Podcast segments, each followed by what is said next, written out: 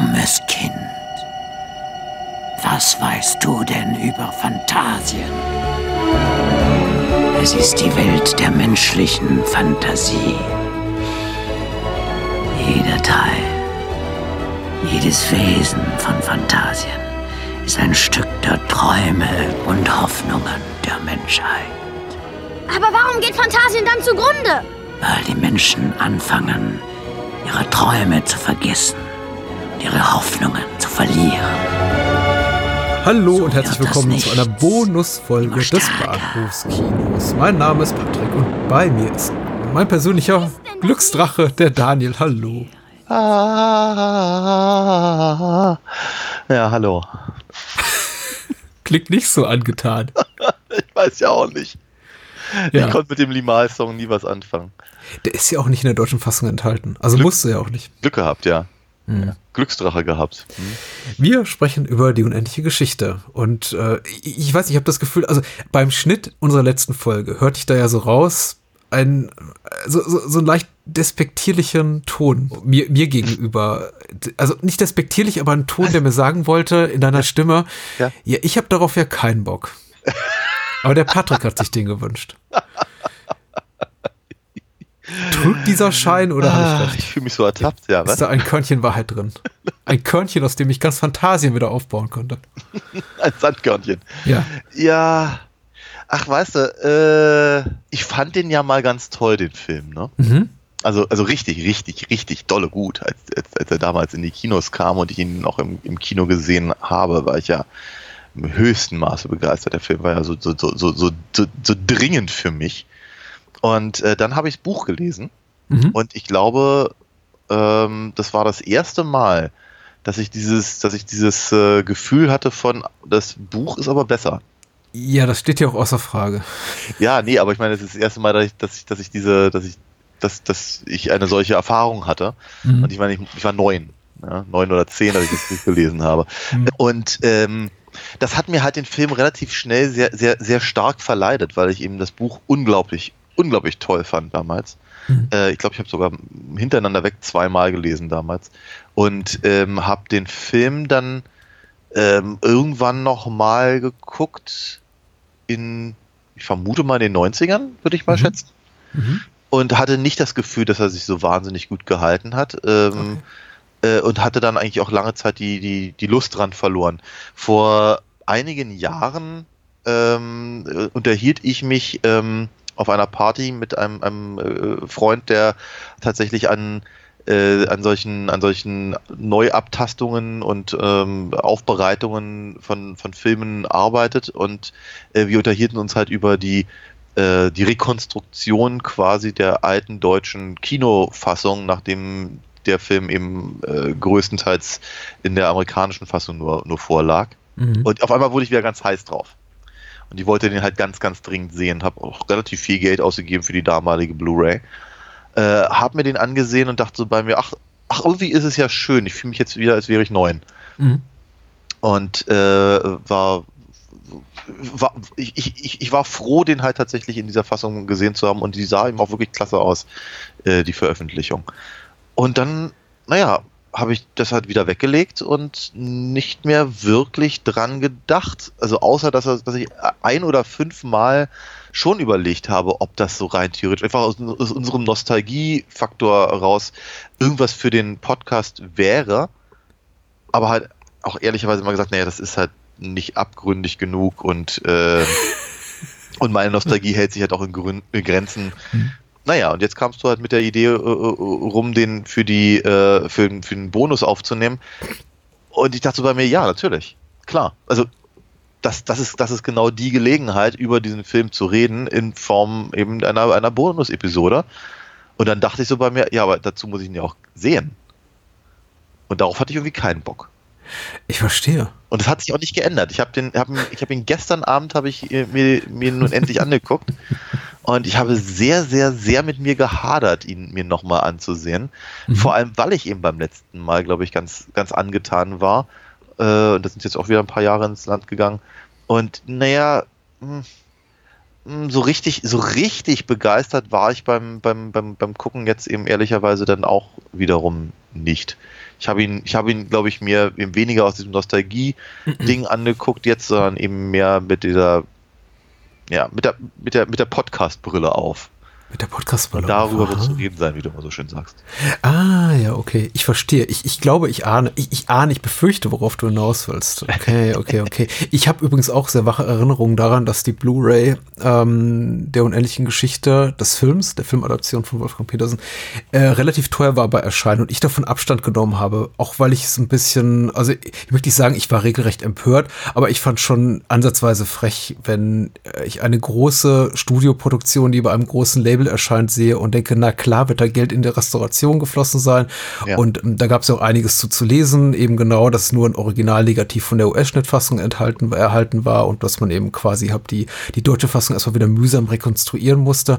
Aber ich dachte, na ja, ungefähr, also exakt das Gleiche aufgrund anderer Gründe haben sie auch, hat Paramount auch gemacht mit 178 Folgen Star Trek Next Generation und die Aha. verlangen trotzdem eben nicht 40 Euro oder 30 Euro dafür für ja, ja, eine ja. Doppelfolge. Also, und na gut, also mein Verständnis war da relativ gering, deswegen habe ich es auch jetzt e ewig vor mir weggeschoben und ich glaube einige Jahre später zugegriffen, als das Ding nur noch 8 Euro kostete. Ah ja. Äh, hat sich auch gelohnt. Ich meine, die Fassung sieht toll aus. Hm. Ich äh, habe es jetzt zum zweiten Mal gesehen. Die kann man auch gerade streamen hier und da und die sieht sehr, sehr gut aus. Also mhm. als jemand, der wie ich das Ding eigentlich verinnerlicht hat, über Jahre als äh, VHS-Kopie ja. in 4 zu 3 mal irgendwo im Fernsehen aufgenommen oder überspielt von einem VHS-Tape dritter Generation von einem Freund, der jemanden kennt, der jemanden kennt. Das ist schon immer noch eine Offenbarung, finde ich, das so zu sehen. Hm. Ich glaube, da also, muss man sich erstmal einigen. Ja. Audiovisuell, genau. Äh, nichts, nichts über die Qualität des Films ausgesagt. Äh, darüber hinausgeht, ich, ich, ich, ähm, ich gebe natürlich recht, das Buch ist besser als der Film. Und ich, ich muss jetzt aber sagen, mein Wiedersehen war sehr erfreulich. Ich guckte zu meiner Frau, meine Frau guckte mich an und wir sagten, einer von uns sagten, sagte, der andere stimmte zu, ähm, der ist gar nicht so schlecht. Der ist echt hm. in Würde gealtert. Hm. also wir hatten beide Spaß, möchte ich sagen. Und ähm, man kann über die Art und Weise, wie der Roman umgesetzt wird, darüber wird zu reden sein, weil ich hm. habe da, ich, ich habe ihn jetzt noch mal gelesen, den Roman, zumindest bis zu der Stelle, Seite 224 oder so, wo da der an der der Film endet. Ja. Pi, Pi mal Daumen, weil die finale Szene natürlich im Film kommt so nicht im Buch vor. Nein, nein. Ähm, und er ist rela inhaltlich relativ nah dran. Also man kann über die Art der Umsetzung äh, ja. streiten, aber ja. äh, ich war überrascht, wie nah er am Buch ist tatsächlich. Mhm. Mhm. Ja, ja, das ist, das ist grundsätzlich erstmal richtig und ich, ich weiß nicht mal genau, ob ich das, ob ich das nicht sogar vielleicht in, in einigen Fällen etwas ärgerlicher finde. Mhm.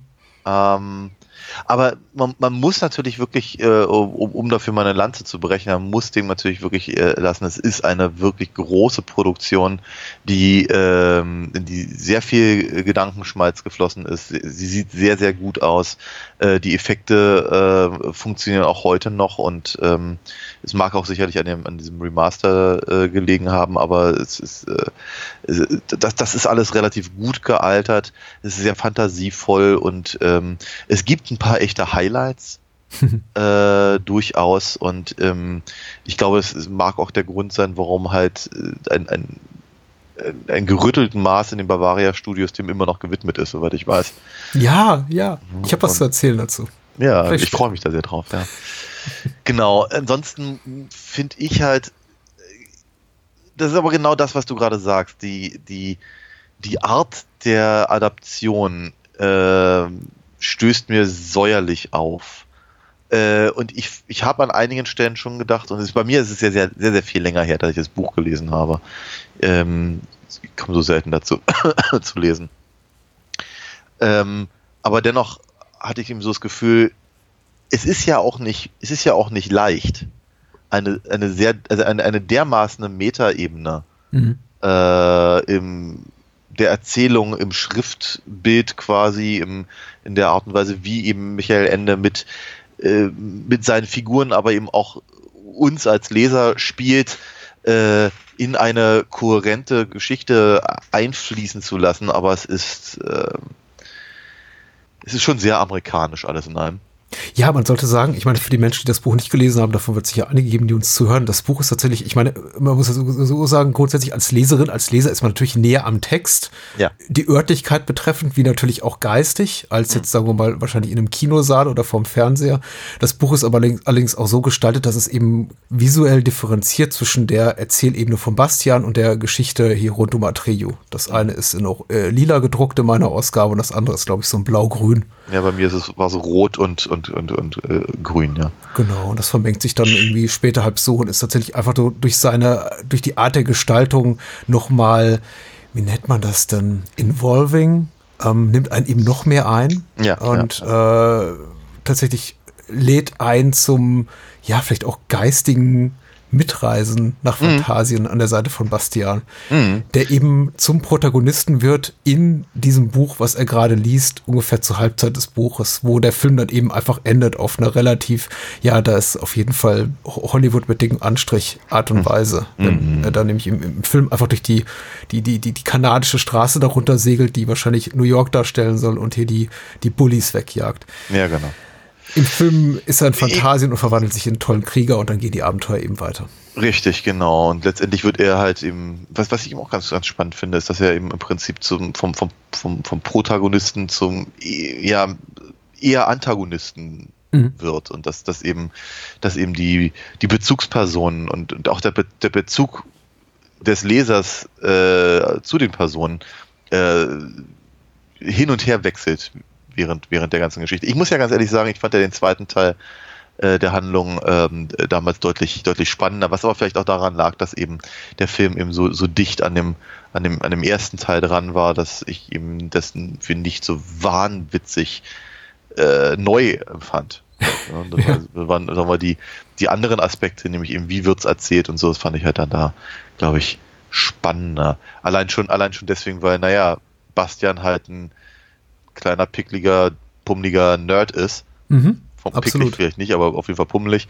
Und, äh, ähm, und, und äh, sie halt hier so, ein, so eine Werbegrinsefresse irgendwie genommen haben. Ja, konventionell hübsches Kind einfach. Ja, ja genau. Genau. Das ist auch das, das, das tatsächlich der, der Roman schon in den ersten ein, zwei Absätzen etabliert, dass eben Bastian, was seine äußerliche Erscheinung betrifft, ein Außenseiter, eine typische Außenseiterfigur ist. Vielleicht auch klischeebeladen im Kontext dieses Romans, ganz klar, aber eben ja. nicht diese konventionelle, dieses konventionelle Hollywood-Gesicht, was wir hier eben sehen, mhm. in äh, Gestalt von Barrett Oliver und äh, Noah Hathaway, sei noch gesagt, spielt Atreyu, Tammy Strohbach, die kindliche Kaiserin, Thilo Brückner und Deep Roy sehen wir noch hier ja, in äh, kleineren Rollen. Ja. Moses Gunn als Chiron, der im Buch ein Centaur ist, was ja. tricktechnisch schwierig war, zumindest 1984 und deswegen ist er hier eben einfach nur äh, Moses Gunn mit Perücke und Klingonen. Genau. Und natürlich, und natürlich einer von Simon und Simon als, als, als äh, Bastians Vater. Das überrascht mich doch immer wieder, muss ich ja, sagen. Ja, ja, ja. Ich, ja jedes Mal. Ich meine, eigentlich müsste ich es mittlerweile wissen. Da muss ich immer so den, den gedanklichen Rittberger tatsächlich machen. So mit, oh, oh, ja, ja, ah, okay, ja, gut, das, das muss ich jetzt wohl hinnehmen. Ja, ja viel, viel, zu tun hat er ja nicht. Ne? Hat nee, hat er nicht. gehabt und